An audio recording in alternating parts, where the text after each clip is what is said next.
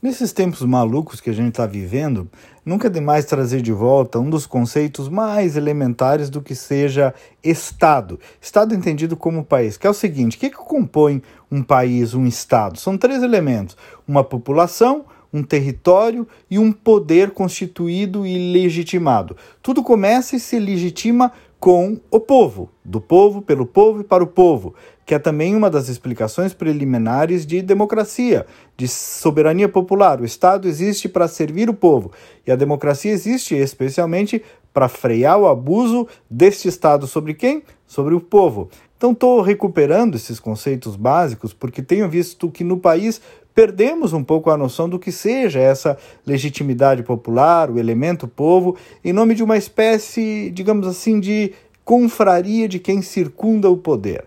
Alguns chamam de sistema, também é um bom nome. É, muito cuidado com isso, porque em muitos momentos da história há esse amoldamento ao poder, ao encastelamento, ao politicamente correto, a onda, a posição de menos risco, para ficar bem com o poder, com a burocracia estatal, com essa espécie que eu chamei de confraria daqueles que circundam os carpetes. Isso não tem ideologia, não tem interesse específico, pode acontecer em qualquer momento. O povo passa a ser tratado como objeto e não como sujeito da história.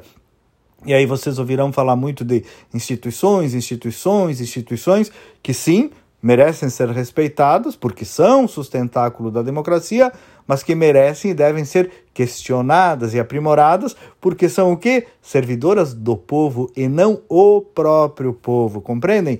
Então, quando o elemento popular é subjugado perante o Estado, seja de qualquer maneira, diante de quaisquer dos poderes, ou quando o poder se abusa sobre o homem comum, lá desde um policial abusando sobre um cidadão na rua, a um ministro do STF abusando sobre um blogueiro, é aqui nesse justo e singelo momento em que o sistema de algum modo entra em contradição.